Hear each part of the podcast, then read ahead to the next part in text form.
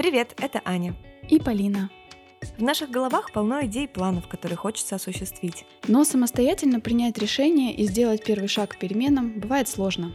Поэтому мы будем встречаться каждую неделю и договариваться пробовать что-то новое. Ну что, начнем с понедельника. Привет, Полинка! Привет, привет! привет. Сделаем вид, что мы только что созвонились, да? И не пытались до этого 30 минут настроить нашу, нашу программу для записи. Да. Ну, прошла неделя нашего челленджа без а, соцсетей. Ну как, не совсем без соцсетей, но с ограничением экранного времени. Да, а ты в целом, что ли, экранное время уменьшала? Если честно, я остановилась на том, что снизила в два раза в Инстаграме потребляемый uh-huh, трафик. Uh-huh. Остальное время я не засекала, признаюсь тебе честно. Может быть, я нарушитель, конечно. Слушай, ну я выбрала для себя путь такой, что в целом вот снизить контент. Но вообще, на самом деле, я сразу столкнулась с таким, что просто палец тянется постоянно нажать этот квадратик Инстаграма. Угу. Это же ну, на самом деле, такая привычка, которая прям... Механическая привычка, тупо, да? Да, да. Да, и я, у меня даже была такая мысль, что надо в какое-то другое место или другую папку перенести эту, этот Инстаграм, потому что я не понимаю, как я оказываюсь в нем каждый раз, когда я беру телефон в руки. То есть, на самом деле, привычка довольно сильная, как оказалось. Да, да, то есть ты действительно вот так заходишь, а потом только в какой-то момент ты себя уже находишь посередине ленты, да. ты даже не смотрел, может быть, в полной мере, просто начал листать, и, а мыслями где-то был далеко, но пальцы уже автоматически это делают. Я, кстати, несмотря на то, что я заходила, я тут же выходила из него, когда осознавала, что произошло, и все равно нашу с тобой договоренность, то есть среднее время было у меня 6 часов э, в сутки. Это пипец, как много. Вы прикиньте, сколько всего можно успеть сделать за 6 часов. Но сейчас два с половиной часа, то есть я в два раза как бы уменьшила. Угу.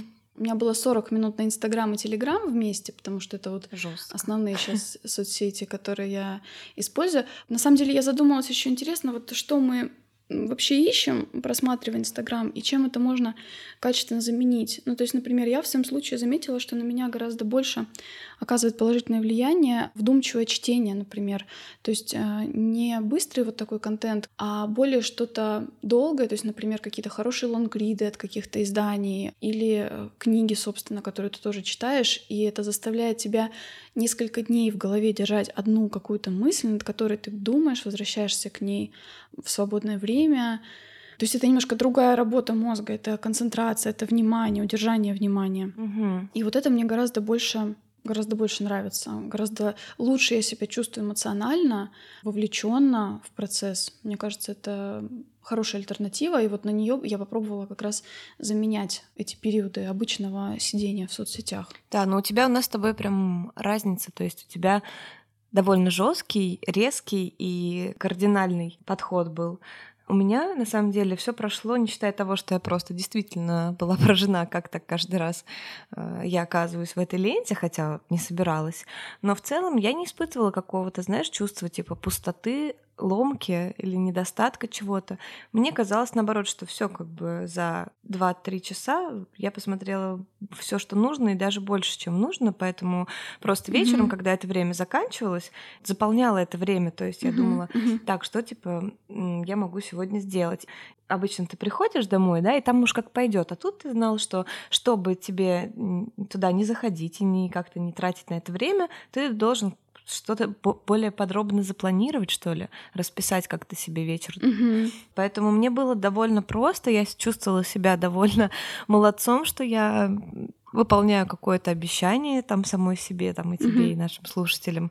И это прям было полезительно, если честно. Я не собираюсь останавливаться и хочу дальше оставить, может быть, даже еще снизить до двух часов максимум. Единственное, что вчера, видимо, я почувствовала, что у нас закончен как бы закончена неделя, и вчера я обнаружила, что, э, кажется, я перегнула палку. Я немножко попробовала тоже подвести итоги. Мне кажется, что за эту неделю я, наверное, больше столкнулась вообще со своими внутренними проблемами, какими-то вопросами, от которых я убегала, которые я не хотела решать. Мне кажется, это тоже важный момент, что вот когда ты немножко отставляешь в сторону весь этот шум информационный, ты остаешься как раз э, с собой один на один, и у тебя есть возможность обратиться к себе и услышать себя.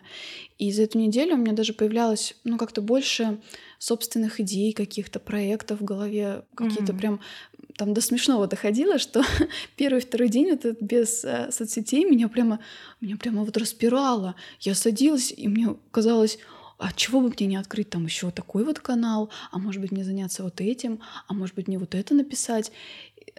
Действительно было прямо смешно. Круто. Да, и я хочу сказать, что для некоторых даже задач каких-то сложных я быстрее находила решение. Например, так получилось, что мне для работы, для моей с фотографией, мне давно уже нужен был такой определенный файл а, со ссылками на хранилище, где мои фотографии, какие лежат, какие съемки, да, что уже обработано, что нет. Мне очень не хватало такого файла, который мне ну, вот давал бы такую наглядную структуру. Uh-huh. И мне все время казалось, что так сложно будет сделать, так долго это надо сидеть и э, копировать, откуда-то что-то искать. Эм, в итоге, видимо, накопив силы а, за счет того, что не, не слив их туда в Инстаграм, я в какой-то момент, в какой-то вечер на этой неделе просто взяла и начала его делать, и сделала большую часть просто за один вечер, там, за пару часов. Меня это настолько воодушевило, я прям увидела, что действительно мы в соцсети иногда сливаем кучу, кучу энергии. Ресурсов. Да, да. Блин, скажи, а ты будешь продолжать э, такую же жесткую диету? Наверное, по-разному. Иногда бывают дни, когда мне действительно хочется, ну вот просто ничего не делать. Бывает, что там физически не очень хорошо себя чувствуешь. И иногда мне, ну, интересно, например, посмотреть действительно что-то лишнее, больше, чем 40 минут.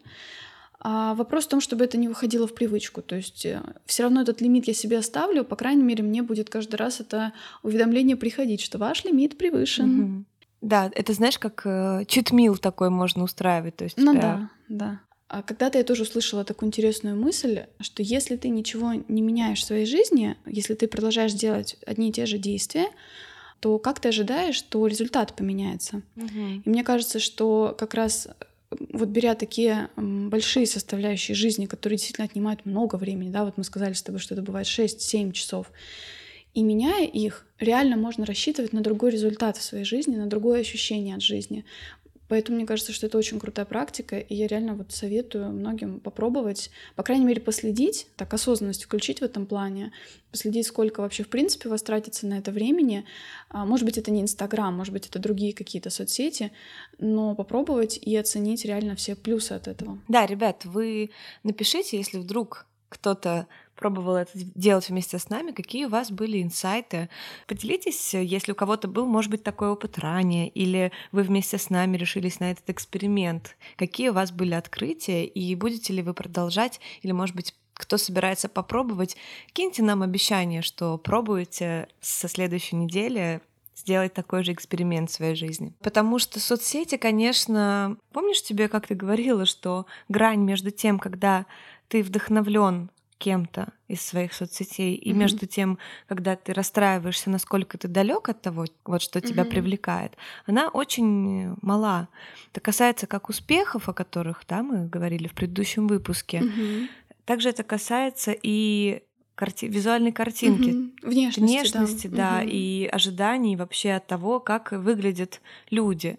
Никто не угу. будет выкладывать в тот же, да, Инстаграм, например, что э, он там, набрал 5 килограмм, не, не накрыл там э, какой-нибудь э, смузи там с, с водой, с клубникой, угу. а то, что он сожрал какой-нибудь кусок свинины, например, некрасивый с кетчупом, он не будет это выкладывать.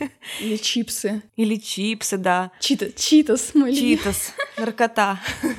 Да, я хотела сказать, что ведь на самом деле в нашем поколении, ты должна помнить, еще а, был целый, а, такая целая, даже не один паблик, но много было пабликов, а, похожих на там а 40 килограмм. А, то есть это культ худобы, который был а, в, в соцсетях, он очень, очень сильно тогда был развит, и мне кажется, он повлиял на огромное количество девочек. Я даже помню, у меня была сохранена э, на компьютере такая заметка, тогда еще все сохраняли там в блокноте, mm-hmm. я помню. Mm-hmm. ну вот, э, была такая заметка, там был текст о том, что, ну, как вроде как мотивация похудеть. Он был такой пробирающий до слез, вот особенно для девочек, которая хоть раз, наверное, сталкивалась там с лишним весом или каким-то неприятием себя в этом плане. Там было о том, что вот представь, как если ты похудеешь, ты оденешь такое легкое-легкое белое платье и побежишь по берегу моря, и будешь такой счастливой, красивой, тонкой, легкой, воздушной. Там были еще какие-то фразы, но вот этот вот образ с белым платьем, он мне настолько тогда врезался в память, что я действительно вот, ну, плакала, когда читала это, потому что я mm-hmm. понимала, что я из-за своего отношения к своему телу, я просто не могу себе позволить пойти и купить там легкое платье из легкой ткани с открытой спиной, например, потому что я буду стесняться, потому что мне э, нужно что-то прятать, скрывать, как-то это драпировать. Mm-hmm. Это очень грустная история, на самом деле. В этом плане тоже, да, соцсети на нас влияют. Но не только соцсети, наверное, еще ведь просто образы в рекламе, в журналах, а, в целом медиа, да, направлены на то, что... Ну, культивирование, да. Да. Тут еще интересный момент ведь, что э, среди нас крайне малый процент женщин, которые реально выглядят так, как модели. Чаще всего это очень узкий сегмент э, женщин вообще в принципе выглядит так хотя бы какое-то время в своей жизни. То есть это резко вытянувшиеся девочки-подростки, обычно, да, там, начиная с 14 там, до 20 максимум лет, вот это основной сегмент моделей, угу. которые еще не развились как женщины, у которых тело не похоже на тело взрослой женщины. А мы смотрим на это и ожидаем от себя такого же. Ну, получается, что немножко это не соответствует действительности. Ожидание виси реальность. Да. Я тоже была одно время очень увлечена этой всей тематикой. У меня там был такой молодой человек, который был очень спортивный. Он ходил там почти каждый день в зал, по расписанию ел а, каждые два часа, добирал количество белка. У него были куча там банок со всякими протеинами, mm-hmm. этими цедашками и прочим. Mm-hmm. До него я никогда не задумывалась о том, что как-то я не так питаюсь или что я как-то не так выгляжу. Mm-hmm. При всем при том, что не могу сказать, что он был каким-то там абьюзером или плохим, он был хорошим парнем, но, видимо, в силу того, что это занимало его ум очень сильно, и он очень критично относился к себе, и он, он пытался, вот тогда этот культ пошел, причем это была программа президента на самом деле в определенный момент, это, по-моему, год был 2010, 11, 12, вот, вот этот э, трехлетка, что оздоровление наций, и была очень жесткая пропаганда, прям очень активно пропагандировали здоровый образ жизни, отказ от курения, это окей, но вот эта вот пропаганда спорта, а, она... Надо подкачаться. Да, надо подкачаться. Она была очень развита. И вот я вдруг начала от того самого молодого человека сл... видеть, во-первых, взгляды довольно странные, когда я ела майонез. В то время я, кстати, еще ела майонез, с тех пор я его не ем. Какие-то странные взгляды, которые там на десятую печеньку, например, я никогда не задумывалась о том, я ела то, что я хотела, сколько я хотела, и на мне это никак не сказывалось. Во-первых, то, что я была юна, молода, да, я активный образ жизни вела в целом, я там работала и училась, и гуляла, и танцевала, и все остальное. Угу. И тут я начала такая, а почему нельзя? Ну, то есть, почему у меня вопрос mm-hmm. вот такой? Ну, зачем вот тебе эта десятая печенька? Ты же съела уже там пять печенек, да? Это же достаточно, чтобы э, вот наесться. Потом я просто действительно увлеклась этим. Ну, и плюс были тоже какие-то сравнения, знаешь, а там, э, вот э, надо тебе немножко вот там что-то что сделать, mm-hmm. попу немножко подкачать, например. Я тогда устроилась в фитнес-клуб. Я всегда, в принципе, в студенчестве выбирала себе работу по своим интересам. Когда мне были интересны языки, я работала в школе иностранных языков. Когда мне были интересны там танцы, я работала а там э, типа go-go такой. Или go-go на минималках. Вот. В смысле, ты танцевала где-то? да, слушай, я... у нас был раньше такой ресторан на Невском в свое время, это был, еще раз напоминаю, 2010-2012 год, он считался очень крутым, потому что это был первый в городе формат ресторана, когда ты можешь прийти туда и поужинать. Там были вот эти всякие азиатские, ну, то есть роллы, суши, вот это вот все, uh-huh, uh-huh. коктейли. И ты можешь потанцевать, то есть там была и живая музыка, и приходили диджеи по вечерам. То есть с 7 вечера этот ресторан перед, трансформировался в э, ночной клуб. И uh-huh. вот я была девочкой, которая работала вечером, которая встречала гостей и периодически пыталась их зажечь своими uh-huh, танцами. На... Слушай, ну я прям представляю тебя, мне кажется, так весело, да. да. Я тебе, кстати, блин, надо будет куда-нибудь это Э, фотки разместить. Конечно, они там где-нибудь ВКонтакте, наверное, можно найти, но в целом Надо будет разместить тоже, чтобы люди посмотрели вообще, как это выглядело. Ну вот. И, я устроилась в фитнес-клуб чтобы, для того, чтобы я могла бесплатно заниматься. То, что там абонемент стоил а 1020, я студентка третьего курса, у меня нет таких денег. Вот. А, и начался очень странный период в моей жизни. Я начала считать калории. Я начала смотреть, изучать этикетки, и я проводила в магазине вместо там 10 минут, проводила минут по 40 в целом, я вот не могу сказать, что это прям совсем плохо. То есть читать э, все-таки упаковки имеет смысл, то что ты узнаешь очень много нового. Ты узнаешь, что в йогурте, который типа греческий, да, и без добавок, оказывается, есть сахар зачем-то, да. Ну, ты узнаешь, что в хлебе есть сахар, оказывается, тоже там в таком количестве. Там... Но на самом деле всего таких реально одна-две позиции обычно в магазине, где действительно нет сахара. Вот. Да. А, причем чаще всего, э, чем более обезжиренный продукт, тем больше в него добавляют добавлено сахара. На самом деле я не склонна к тому, чтобы демонизировать все сладкое, mm-hmm. да, и сахар, но однозначно потребление большого количества рафинированного сахара там и трансжиров, оно никому не сделает лучше организм. Да, я хотела сказать, что, знаешь, ну, нужно отдать должное тому парню, потому что действительно некоторые продукты, которые я называю пустышками, вот у меня на самом деле нет каких-то э, глобальных там принципов питания. То есть я не, не вегетарианка, там, не веганка, у меня нет там заморочек с глютеном, а, молочкой и с прочими такими радостями, которые сейчас осуждаются. Мне очень понравилось то, как ты описала свое, э, свое питание до встречи с этим молодым человеком. Ты описала очень хорошо. Мне кажется, это очень вписывается в систему интуитивного питания. То есть, вот. Э, да, когда mm-hmm. ты, во-первых, ты себе безусловно разрешаешь есть, то есть нет каких-то условий для того, чтобы я это поела, чтобы это было там супер здорово, mm-hmm. и скорее ешь с опорой на свои внутренние сигналы, на какие-то на чувство голода, чувство жажды, которые ты слышишь в себе внутри по-настоящему. Есть целая книга об интуитивном питании. Вот у нас в стране, по-моему, ее написала а, Светлана Бронникова. Тоже она работает именно с расстройствами пищевого поведения. У нее такой довольно активный, по-моему, Инстаграм, есть какие-то курсы тоже. Ну вот есть книга об интуитивном питании, и на самом деле исследования подтверждают, что это один из хороших способов даже а, сбросить вес, если это нужно потому что для многих это работает лучше, чем подсчет калорий. Просто внимательно слушать свое тело и давать ему то, что оно просит. Угу. Тут надо сказать, что э, многие боятся, что они, ну, если начнут так делать, они, ну, я же буду есть только то, что я там люблю, это всякие там торты, жареную картошку. Угу. Но на самом деле именно запрет на такие продукты чаще всего вызывает у нас тягу к ним.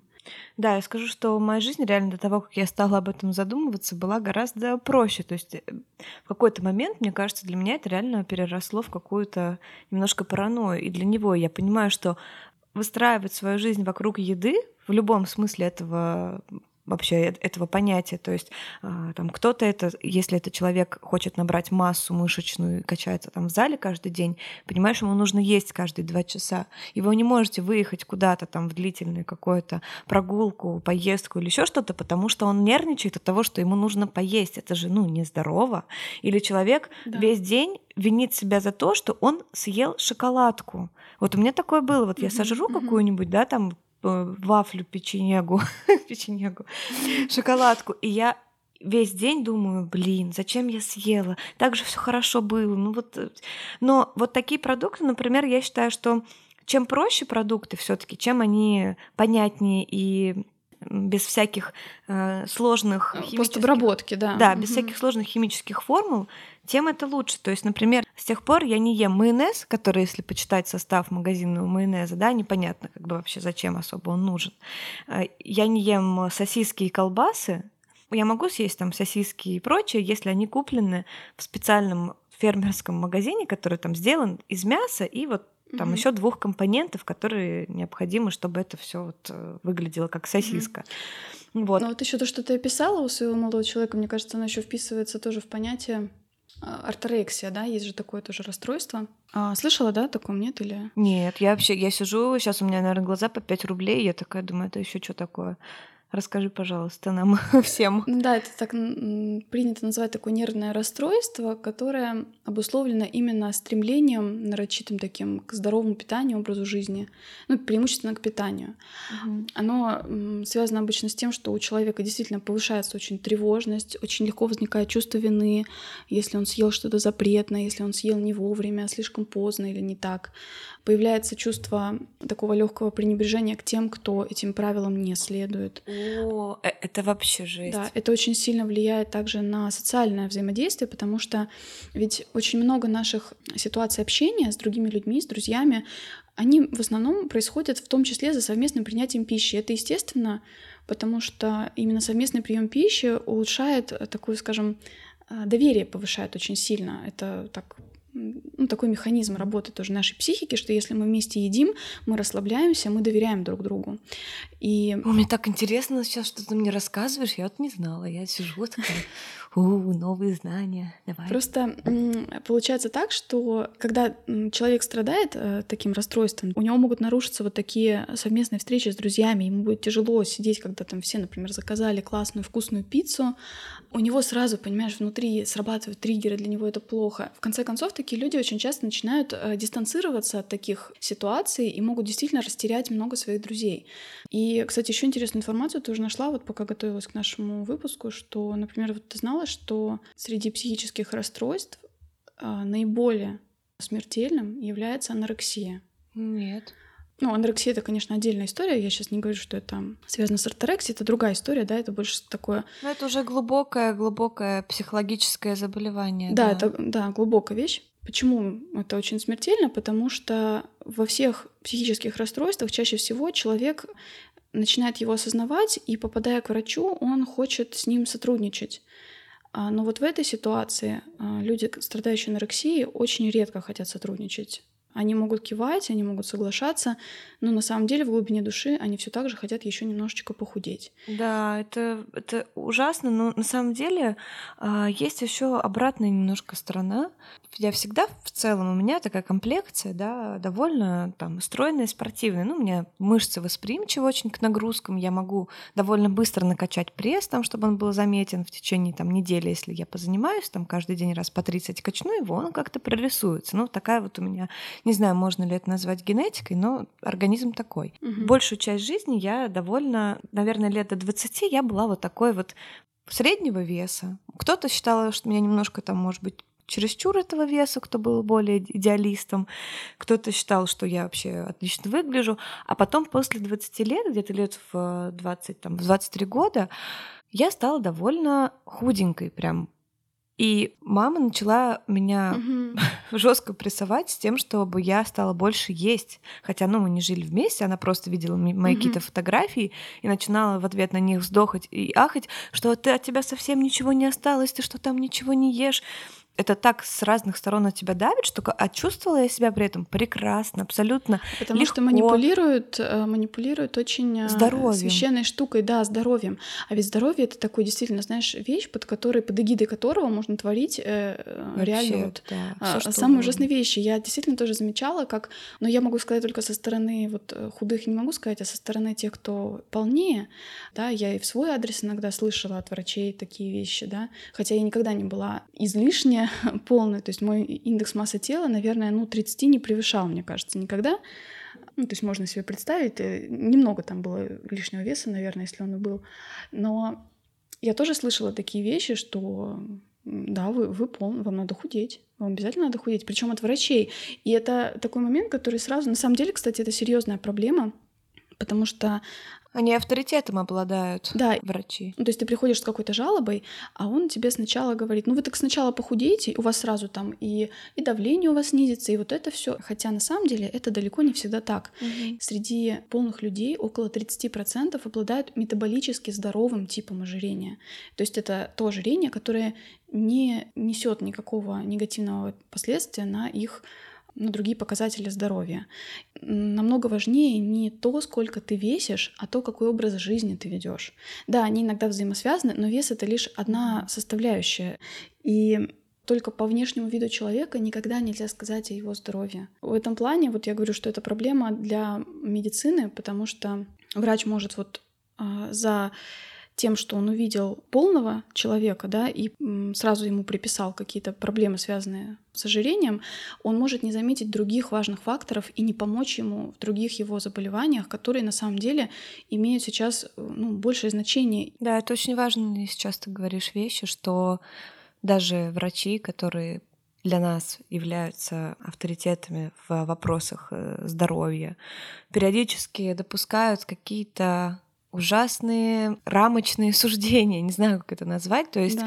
угу. вот врачи, к сожалению, такие взрослые, да, там старые закалки, которые, собственно, и вызывают у людей больше доверия в связи со своим опытом и стажем рабочим, они, к сожалению, грешат на вот эти постоянные нормы и правила многие-многие исследования, которые существуют после их обучения и после их там ординатуры и практики, утверждают о том, что каждый организм, он очень индивидуален, и что нельзя э, мерить всех, в общем, по каким-то нормам. Знаешь, я тоже вот как-то раз очень размышляла на эту тему как раз тем парнем, который имел определенные, так скажем, критику в адрес э, полных людей, угу. меня это прям бомбило. Я думала, блин, а ты как бы качок, да, задрот, который там пытается э, себя реализовать в спортзале вместо каких-то более, например, важных вещей. В любом все таки деле крайности — это наши враги, даже в самом хорошем, как да. там угу. спорт и питание.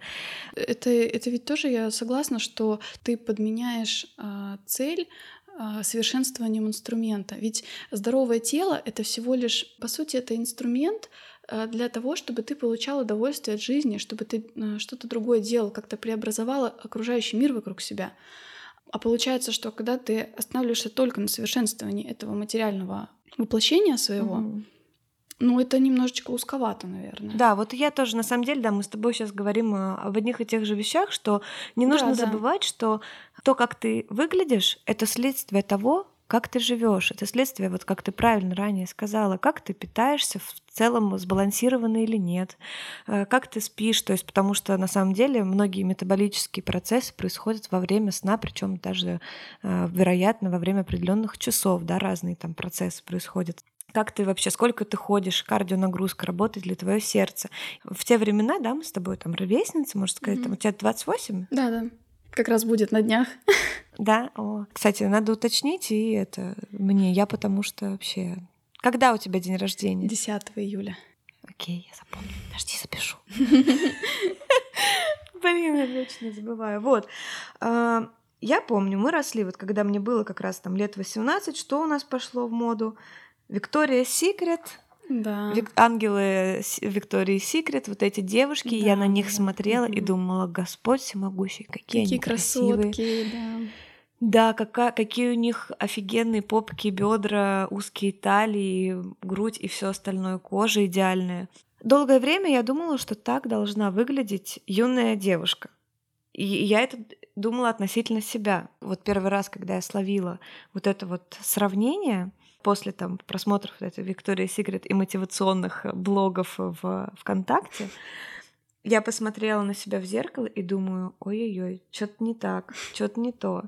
И я начала сравнивать себя. И вот тогда я взвешивалась активно. Я взвешивалась там каждую, после каждой тренировки, я взвешивалась до тренировки, mm-hmm. я следила там за динамикой. Для меня было прогрессом, что я весила 56, а стала 54. Mm-hmm. И моя цель была весить 50. А при этом то, что мне не нравилось, что у меня слишком перекачанные какие-то там ноги, да.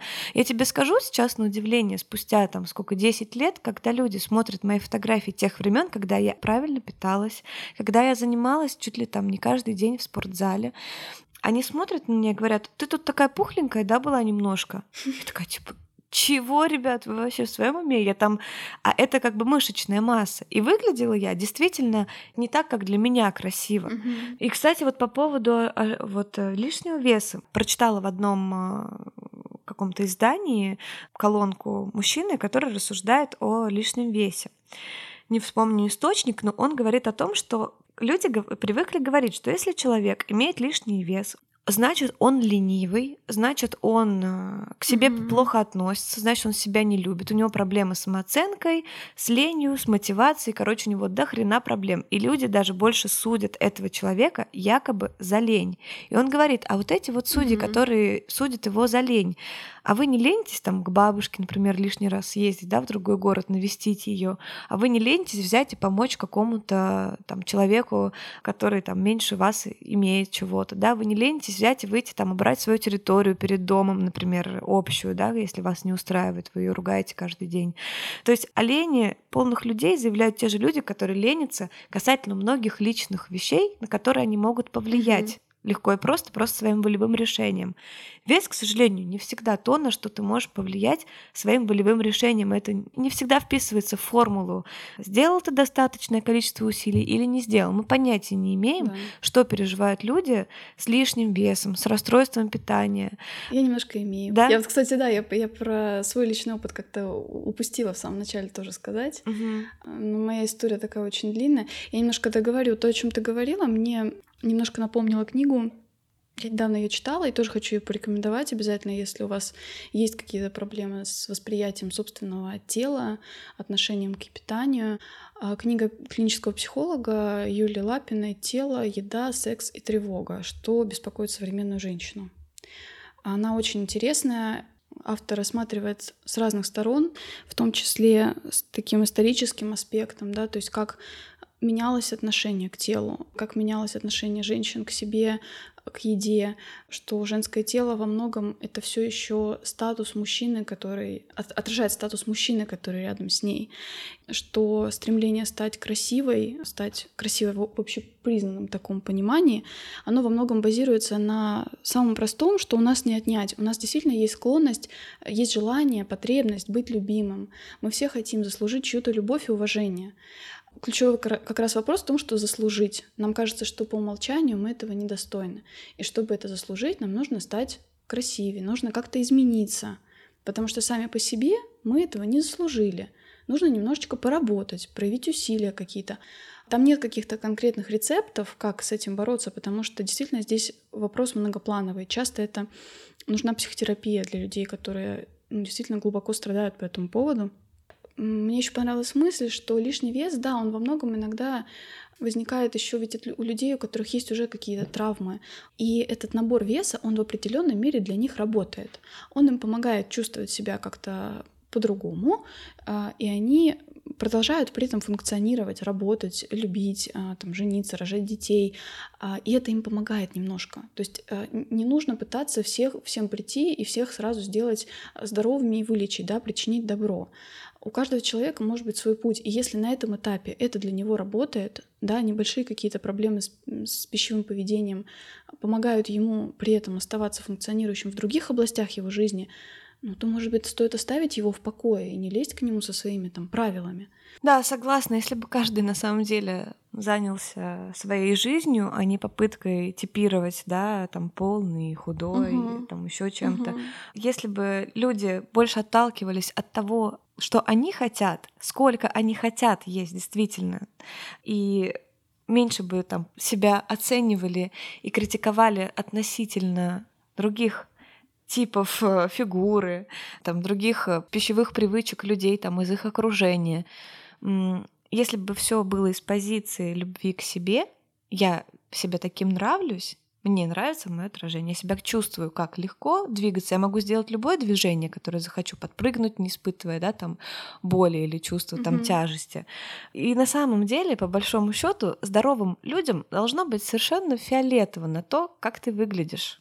Здоровые люди должны быть заняты собой. И если находятся люди, которые начинают оценивать тебя и судить, это вопрос уже к этим людям, а не к тебе. Угу. Потому что, да, у всех своя история, и кто-то вот как я, да, например, э, сталкивался с тем, что ему говорят, что тебе нужно больше есть, и пихают еду и настаивают на том, что угу. ты типа слишком, ты выглядишь нездорово, как мне говорила моя мама, которая мне тоже теперь очень угу. много вопросов.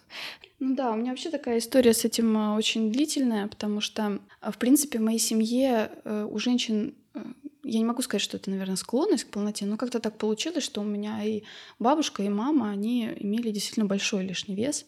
вот в раннем детстве я помню, что у меня даже не было вопросов, что моя мама, она все равно красивая. Я не думала о том, что она столько весит. Наоборот, мне так было на ней приятно мягко лежать, э, забираться к ней на ручки. То есть у меня, как у ребенка, такого вопроса вообще не было. Наверное, первый раз, когда я столкнулась а, с тем, что я немножко не такая, мне было лет девять а я имела такой небольшой какой-то животик. Ну, то есть я не могу сказать, что сейчас смотрю на эти фотографии, я не могу сказать, что я была полненькая. Я была нормальная, но почему-то у меня вот такое тело еще немножко было не, не сформированное, да, грудь, не сформированная там попа, а вот просто немножко такой округлый животик. И я помню, что мы среди подруг распределяли какие-то роли для какого-то там спектакля домашнего. И я помню, что мне роль принцессы никак не досталась. Вот даже не было такой мысли. Mm-hmm. Я помню, что мне это было я объективно понимала, наверное, что да, вот там та девочка вроде как бы, да, симпатичнее. Но это так грустно, когда это осознание к тебе приходит так рано, в 9, в 10 лет, когда ты, адекватно не можешь это оценить. Скажи, а это был твой первый опыт э, столкновения с с оценкой окружающих? Я думаю, что, может быть, не первый. Возможно, мне кто-то из родственников раньше говорил, что там ты пухленькая, да, но как-то, может быть, это было сказано по-другому, по-доброму. Uh-huh. А здесь я даже не могу сказать, что они оценили, Просто я так интерпретировала, да. Возможно, меня вообще тогда не выбрали на эту роль по другим причинам. Mm-hmm. Может быть, потому что э, там девочка была более, ну, бойчее, что ли, не знаю. Mm-hmm. Я просто из твоей истории вспомнила просто тоже свой первый опыт в жизни, когда я столкнулась с оценкой. Это удивительно, что я это помню. Мне было всего три года, чтобы ты понимала. Я пришла в садик, это было лето, я была в каких-то шортиках, майке и сандалях. С прической, кстати, пацаней такой. А, я пришла в садик, и что-то я повздорила с двумя девчонками-близняшками. И они, когда у них закончились, видимо, какие-то аргументы в споре, они мне сказали, а ты, ты вообще толстая. Я так удивилась. Я думаю, да, не придумывают. Прихожу я домой вечером. Ну, мама, меня забирает мама. Я прихожу домой, стою перед зеркалом, смотрю на себя, говорю, мам, а мне вот девочки сказали, что я толстая. Мама на меня смотрит, говорит, ой, ну что ты слушаешь, э, какая ты толстая? Я говорю, мам, не, ну реально, ну правда ведь толстая, посмотри, я ведь, я не знала, что я толстая, но я ведь толстая. Я, это первый раз, когда я помню, что я подошла к зеркалу и на себя посмотрела. Из-за того, что кто-то мне какую-то дал характеристику. И я просто mm-hmm. как факт признала, что да, я толстая, окей. И мне было окей, просто я как будто бы узнала, что я отношусь вот к этому разряду людей. И у меня не было никакого mm-hmm. чувства, вот это, мне кажется, самая нормальная, например, реакция, сказать, да, я вот такой комплекции. И пойти дальше, есть там, э, не знаю, пить и прыгать или... Просто потому что, видимо, в три года на это есть силы какие-то. Три года просто нет вот этого, что ты должен заслужить. Потому да, что родители да. говорят, угу. какая ты лапочка, умничка, красивая, любимая, самая лучшая. И не всем родители еще это говорят, и это тоже это закладывает, плохо. да, закладывает такой момент, что ты потом еще больше ищешь одобрение где-то вовне, не в семье, а где-то в другом месте. И если ты снова обламываешься, тебе все сильнее хочется этого одобрения одобрения. Тебя это в детстве задело, то, что тебя ранило, и тебе захотелось что-то изменить? Или ты тоже так встряхнулась и пошла дальше? Меня ранило, но я тогда не понимала, что можно что-то изменить. Потому что, надо сказать, моя мама тогда тоже не сидела на каких-то диетах. А она стала сидеть на диетах, наверное, ближе к моим годам 15-16, вот так. И тогда же и я стала этим увлекаться.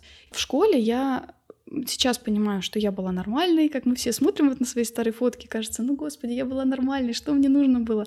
Угу. Лишний вес, вот действительно какой-то небольшой лишний вес в, моей, в моем теле появился примерно, наверное, тоже да, лет в 15-16, когда в моей жизни появилось какое-то более такое неправильное питание на каких-то вечеринках, там какой-то алкоголь, при этом движение, я не могу сказать, что у меня много в жизни было, потому что я была таким очень домашним ребенком. Я больше любила читать, писать, э, вот что-то такое, не, не активные какие-то игры. И, конечно, с таким, с таким уровнем физической активности стоило и питание немножко, наверное, получше за ним следить. Но вот в тот момент так не, не вышло. Потом, через какое-то время, уже будучи в университете, я вдруг захотела, захотела похудеть. Тогда как раз мой пиковый, наверное, лучший вес, к которому я до сих пор так и не вернулась, он был где-то в 2012 году. Я тогда похудела где-то примерно за полгода. Но я не скажу, что это было очень здоровое похудение. Я сбросила где-то около 10 килограмм. Я хорошо занималась спортом, я ходила в фитнес-клуб. Эм, но мне тогда тоже, на самом деле, понравилось именно познание возможностей собственного тела, да, старание вот что-то что увидеть в себе, раскрыться, а насколько я сильная, а насколько мне хватит сил в следующий раз, а есть ли у меня выносливость, а могу ли я ее развить как-то дополнительно. И это важный был посыл, потому что меня с тех пор уже из моей жизни спорт не уходил с того момента я, хотя и не, не посещала больше фитнес-клубы, но я имею очень хорошую дисциплину по занятиям дома. Для меня действительно не составляет труда достать, разложить коврик, одеть кроссовки и начать какую-то mm-hmm. практику. И я это делаю больше из самочувствия, больше из того, чтобы помочь своей спине распрямиться, почувствовать себя лучше, мышцам, да. Mm-hmm. Но вот в плане похудения я тогда похудела, но спустя примерно год весь вес почти вернулся обратно. А, потому что случился стресс, случилось расставание с тогдашним молодым человеком. Изначально я это делала не для своего парня. Но ему тогда это, конечно, понравилось. Ну, как бы сравнивая меня объективно там до и после, ну, угу. наверное, я была более приятна э, в своем лучшем весе. Я стала замечать, что он меня дергивает, он меня контролирует а, и не позволяет мне теперь есть какие-то вещи. Мог не разрешить мне там купить шоколадку в магазине и я вдруг почувствовала, что в, меня, в мою жизнь начинает вмешиваться. И я набрала все обратно, просто вот, мне кажется, на зло. Uh-huh, uh-huh. Кстати, сказать, что вес, в котором я встретила своего будущего мужа теперешнего, он далеко не был идеальным. Он был реально одним из максимальных моих весов. Uh-huh. И это вообще нисколько не помешало нам м- сойтись. Влюбиться? А, Сойтись. Да, влюбиться, да мне, кстати, кажется это очень важным, что мы почему-то думаем, что вот когда я похудею, вот у меня тогда будет там хорошая работа, вот тогда я смогу там найти хорошего молодого человека, выйти замуж. На самом деле нет. На самом деле вес никак не связан с тем, насколько ты успешен в других своих областях жизни. Да. Хотя на самом деле я слышала некоторые другие исследования, которые говорили о том, что существует некоторая дискриминация по визуальному облику человека. Да, э, да, я говорю, что... Это в твоей частной жизни никак не влияло, ты имеешь в виду? Да, в своей частной угу. жизни. И на самом-то деле, если действительно посадить двух людей э, там, за одну и ту же работу, а, если этот вес для него комфортный, ему это не будет никак осложнять жизнь, он сможет точно так же быть э, продуктивным. Скорее осложняет жизнь а, другие вещи. Опять же, я говорю, мы возвращаемся к тому, что важнее образ жизни. Если у человека есть стресс, есть психологические проблемы, есть недостаточный неправильный сон, несбалансированное питание и все такое прочее, вот это влияет. Но вес — это может быть эм, как следствие этих вещей, так и может не быть следствием последствиям этих вещей. Поэтому, да, безусловно, то, что ты говоришь, имеет место быть дискриминация по э, внешнему виду. Но это опять же проблема общества, а не проблема. Да, это проблема общества, и мне вот очень понравилась одна фраза, я э, когда я тоже готовилась к этому выпуску, где-то ее нашла. А, мне кажется, в этой же книге Лапиной о принятии себя, да? Что значит это принятие себя? А почему-то принято считать, что это какой-то такой как сдалась, да. Я приняла себя, я сдалась, я больше не работаю над собой. Но вот тут на самом деле вопрос не в том, чтобы сдаться, а в том, чтобы перестать бороться там, где эта борьба не нужна. Угу. Не нужно бороться тебе за эти вещи. А твое тело, оно позволяет тебе жить, позволяет тебе дышать. Оно в первую очередь оно имеет функции, которые каждый день выполняет. Оно позволяет тебе просыпаться, чувствовать запахи, чувствовать вкусы, ходить, двигаться. Ты можешь руками столько всего делать это не только материальный объект, над который ты должен там шлифовать его и оттачивать. И что для меня, наверное, означает принятие себя и любовь к себе, это умение наслаждаться жизнью в том теле, которое у тебя есть. Это нести ответственность за свою жизнь и за свое здоровье, и критически воспринимать то, что ты видишь, э, то, что ты слышишь от окружающих, то, что ты видишь, да, среди тех самых образов соцсетей, о которых мы говорили. Поэтому не надо над собой издеваться, да. У многих есть такой момент, что вот тренировка должна быть обязательно до боли в мышцах, до отказа. Следить за питанием, то это обязательно нужно отказаться от любимого продукта такой, знаешь, постоянно акт наказания присутствует угу. к себе. Да, я вот сейчас тебя слушаю и понимаю, что в целом, наверное, я плюс-минус сейчас э, достигла такого дзена, потому что я не люблю тренировки. Вот у меня есть подруги, да, которые любят тренировки такие, когда ты прям от боли рычишь, я не знаю, ну то есть настолько они интенсивные. Я на такую тренировку никогда не пойду. Я пойду на йогу, я сделаю в своем темпе, там на коврике отдельно, да, знаю там какие-то упражнения, столько раз, сколько я могу это сделать. Чуть-чуть плюс там 5% от того, что я могу, не плюс там 50%, как делают, да, на групповых. Я ненавижу тут, когда тренер стоит и орёт, давай еще. И ты когда смотришь, что кто-то может, а ты нет, и ты чувствуешь себя тоже типа слабаком и пытаешься это преодолеть. Mm-hmm. И еще такое тоже, что, например, один раз я попробовала вот по поводу питания, да, я не ем на самом деле много сладкого. Я могу весь день выжить без шоколадки, хотя раньше мне казалось, что я не могу. А, потому что однажды я на неделю, или даже на две недели, по-моему, отказалась от рафинированного сахара. Я начала читать, следить и действительно не есть э, то, где он содержится. Да, это, возможно, это было излишне с точки зрения, если так всегда жить, например. Но за эти две недели мои рецепторы довольно э, сильно отвыкли от э, сильного сладкого вкуса, не считая там фруктозы, да, фруктового э, сахара, который фру- во фруктах содержится. И когда через две недели я могла пойти и взять, например, шоколадку Милка, э, мне это было невкусно, это было очень приторно, я не чувствовала вкуса никакого, mm-hmm. кроме вот этого липкого сахара какого-то. Я не понимала, как бы зачем я мне не хочется это есть. И это на самом деле вот за этот опыт я благодарна. То есть это был чисто действительно эксперимент. Mm-hmm. Еще очень часто на самом деле, да, если вдруг у вас действительно есть какое-то желание что-то поменять в пищевых привычках, не нужно себе говорить, что я никогда больше не буду есть. А, попробуйте да, поставить какой-то срок, да, например, я попробую. Сегодня. Да, сегодня Кстати, почему бы нет? Сегодня это тоже срок. И я попробую сегодня а, не есть хлеб, посмотреть, что из этого получится, например. Но это на самом деле э, важное, э, важное понимание, потому что так советуют на самом деле относиться именно к себе, особенно если есть цель все-таки похудеть, но при этом да, продолжать себя любить и принимать себя как, как относиться как раз к тому, что могут возникать все равно срывы какие-то или ну, объективно там какие-то праздники, на которых э, хочется съесть что-то лишнее, да, э, лишнее с твоей точки зрения, mm-hmm. да, но э, как раз этот момент того, что это просто еще один день, моя э, мой сегодняшний опыт не перечеркивает все то, что я делала до этого, mm-hmm. вот это понимание как раз поможет э, относиться к этому нормально, переживать эти неудачи в кавычках, идти дальше. Да, и, например, если ты действительно там тебе, не знаю, все врачи все там сказали, что тебе не нужно есть там, у тебя там, например, все анализы показали, что да, окей, худеть нужно.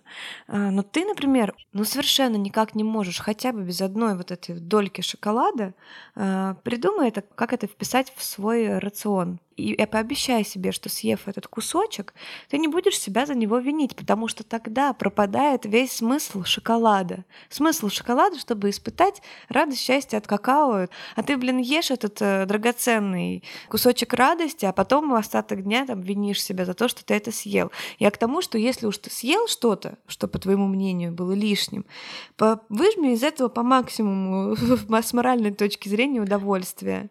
Ну да, да, не винить себя, это очень важно важно, я согласна. Э, я хотела по этому поводу тоже посоветовать э, слушателям, у кого есть, может быть, проблемы с, так, с таким вот восприятием еды, и вообще, кто хочет разобраться, например, в, в том, как правильно выстраивать свой рацион, как сделать питание сбалансированным, но при этом не отказываться тоже от любимых продуктов. А мне на эту тему очень понравился гайд. Я его покупала у блогера одного, не знаю, может быть, ты тоже знаешь, это петербургская блогер Таня Минт. Она объясняет, что такое вообще метаболизм, с чего он складывается. Мне очень понравилась оттуда мысль э, о том, что многие не знают о том, что свой колораж можно планировать не только на день, но и на неделю. Например, если ты знаешь, что у тебя предстоит какой-то праздник, на котором ты однозначно хочешь попробовать что-то вкусное, да, или, может быть, выпить какой-то алкоголь, который тоже там калорийен, да, задерживает воду и все вот это прочее, то ты можешь себе заранее создать такой небольшой пул э, из других дней, которые ты потратишь вот в этот день. И это очень такой гибкий подход, интересный, и мне вот как раз ее эта информация очень помогает. У нее есть много и в бесплатном доступе, а, постов на тему актуальных исследований о тренировках, о питании, о метаболизме, об образе полного человека там в медиа. Очень, очень интересно. Прикольно. Оказалось, что я на нее не подписана. Я подпишусь и почитаю тоже.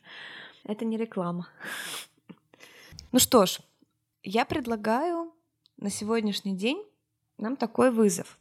Он, учитывая все то, что мы сказали выше, он не должен быть нервозным каким-то, сильно строгим по отношению так, к нам и к нашим предпочтениям. Но тем не менее мы должны провести этот эксперимент. Эксперимент заключается в следующем. Есть такая программа, называется Fat Secret, мы оставим ссылку в описании, в которой удобно просто записывать то, что ты ешь. Да, тебе это будет отображать какое-то количество белков, жиров э, и углеводов, которые ты с этой пищей получил да, в свой организм. Но давайте договоримся, что мы не будем обращать внимание на количество калорий. А, мы будем обращать внимание просто на состав своего питания, какие у нас предпочтения, а, какие продукты преобладают. На самом деле все выводы и какие-то для себя дальнейшие стратегии дальнейшего пищевого mm-hmm. поведения мы будем э, в индивидуальном порядке для себя устанавливать самостоятельно. То как раз о чем, собственно, чему был посвящен наш этот весь выпуск. Да, потому что самое главное отнестись к себе с вниманием, действительно научиться слышать свой, свои сигналы голода, жажды, ситуации, в которых тебе хочется есть еду, то есть отличить эмоциональный, например, голод от физического. Это тоже важная, интересная штука, которой можно научиться как раз следя за этим. Это тоже на самом деле ловушка, может быть, для многих, потому что те, у кого мозг уже вот немножко затуманен всеми этими подсчетом калорий, там, всем таким прочим, для, не, для многих это такой прям триггер, который вызывает сразу уже нервозность, но подсчет калорий — это всего лишь инструмент. То есть все дальше — это наши убеждения, которые связаны с этим, поэтому это хороший инструмент, его не нужно совсем отвергать. Важно еще понимать, что иногда мы себе просто не отдаем отчета, сколько мы на самом деле съедаем. Вот ты, наверное, тоже слышала от некоторых людей, которые там такие как я, никогда не могут, а, никогда не могут похудеть, uh-huh. они иногда говорят, ну вот я уже там все делаю, я уже там ем на 1200 калорий, все никак не худею. Интересно, что часто бывает так, что эти люди реально себе не отдают отчета в том, сколько они на самом деле да. кушают, считают не все, не считают какие-то соусы, там масла и прочее. Сок, сок, например, из коробочки, да, не считают. Да, потому что на самом деле природу не перехитришь. А если ты действительно тратишь больше, чем потребляешь, ты похудеешь худеешь. Тут вот нет другой угу. формулы, это работает. Да, я еще, знаешь, вот думаю, Полин, добавить к этому челленджу, чтобы он был более интересный для нас и для тех, кто решится с нами. Я более чем уверена, что большинство из людей в современном мире совмещают прием пищи с какой-то еще деятельностью, будь то просмотр фильма, видео, прослушка подкаста, mm-hmm. прокрутка ленты, переписка и так далее, mm-hmm. попытаться разделить прием пищи от всех остальных э, параллельных дел. Да, ну это, да, это прикольно. Да, кушать э, в тишине ложку еды, пережевывать там хотя бы 15 раз. Потому что когда ты уль-уль и заглотил это все, и ты как бы оно падает, падает, и чувство насыщения не наступает дольше, чем на самом деле, если бы ты э, тщательно пережевывал, слюна вырабатывалась бы в определенном mm-hmm. количестве, желудочный сок успевал бы э, выделиться до того, как туда э, там упала огромная да, доза еды. Вот. Mm-hmm. Можно еще добавить да, такой момент, что во время приема пищи постараться, насколько это возможно, учитывая, да, там, что бывают семейные люди, у которых там дети вокруг, они тебя не могут оставить. Если есть возможность договориться с малышом, да, 10 минут тебе дать спокойно. Ну, на самом деле, кстати, про малышей, вот я как раз могу сказать, что вот у меня, ну, малыш как раз маленький, как раз еще только учится есть за столом, есть со всеми.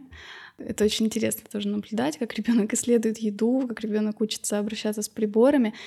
И э, вот как раз тоже для ребенка я э, это правило уже начала соблюдать, потому что у нее есть такая проблема, ну, у детей у всех есть проблема, да, они отвлекаются, они не, может, не, не могут сосредотачиваться на каких-то, на нескольких вещах одновременно. Поэтому если, например, работает телевизор или телефон, рядом лежит какой-то предмет очень интересный, и ребенку надо есть, он не сможет. Он просто будет так брать в рот, но жевать не сможет. Блин, прикольно. Это прям природа, видимо, заложена. И, наверное, мы действительно что-то делаем несколько не так, да, когда сидим, жуем и скриним, э, выбираем диван, я не знаю, еще что-то. Да, давайте попробуем все-таки. Мне как раз, да, мне как раз так приходится уже делать, потому что я стараюсь, когда кормлю Киру, то я ничего другого у меня рядом не лежит, не включен компьютер, угу. а, ничего такого нет. Мы только занимаемся тем, что мы вот берем еду, мы ее рассматриваем, кушаем, жуем, трогаем. А, ну и поскольку, да, я ем вместе с ней, у меня приемы пищи в принципе такие же. Да, и говорят, что нужно, знаешь, вот сделать из этого определенный ритуал и процесс, чтобы это был законченный и полный процесс, в котором нет а, места каким-то посторонним э, раздражителем. И постараться не менее 15 минут потратить на прием пищи, мне кажется, это реально, да, даже реально просто, даже если ты начнешь жевать пищу достаточное количество раз.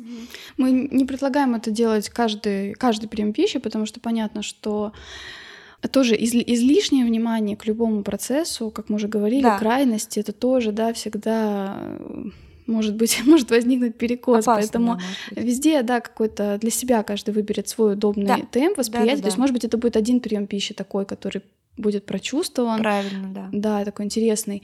Может быть, это будут все приемы пищи, если есть такая возможность, и вам интересно это попробовать. Мне вот прям очень интересно. Мне кажется, тоже разница в наших экспериментах с тобой, да, именно в наших условиях, потому что у нас же тоже есть акцент на том, что насколько мы в разных э, жизненных обстоятельствах. Да, у меня тоже, у меня же есть еще и рекомендации, в принципе, ограничения собственные по питанию небольшие, э, связанные с ну, не то что ограничения, но некоторые условия, которые мне необходимо соблюдать а, но в целом они не такие сложные, эти ограничения. Проблема в том, что в некоторых ситуациях жизни, когда у меня есть стресс, когда у меня есть усталость, мне очень сложно придерживаться этих требований, и я начинаю сползать в какие-то быстрые углеводы, в жирную пищу, которая мне приносит быстрый приток дофамина. Такой момент у меня есть, поэтому э, я для себя на, этот, на эту неделю, наверное, выберу тоже, да, контроль за тем, сколько я ем. Может быть, я первые пару дней просто запишу все, что я съела, чтобы немножко удивиться, посмотреть, насколько я уже потеряла э, связь со своим телом и не ем ли я больше необходимого. И по а пообещай мне, что ты постараешься хотя бы один прием пищи сделать осознанным, вот таким. Да, но я говорю, что с ребенком, в принципе, я и так стараюсь контролировать. Я да. даже себе часто разрешаю не доедать. На самом деле тоже важный момент, но я реально могу не доесть угу. и просто остаток на тарелке там убрать в контейнер и доесть потом. Мое тело все равно ценнее любой еды. Да. Вот класс, мне кажется, полезный будет челлендж. Да, мне кажется, тоже очень интересно получится эксперимент. Пишите, кто вписывается с нами. Расскажите тоже нам в комментариях, как, какие у вас бывают, э, может быть, секретные ритуалы или какие-то э, ссылочки на какие-то новые исследования интересные, любопытные касательно тем, темы питания. Э, я еще хочу для людей, которые осознают, что они переедают, прям сами, да, делают такой вывод, порекомендовать один интересный выпуск подкаста, который называется «Хорошо, что вы это сказали».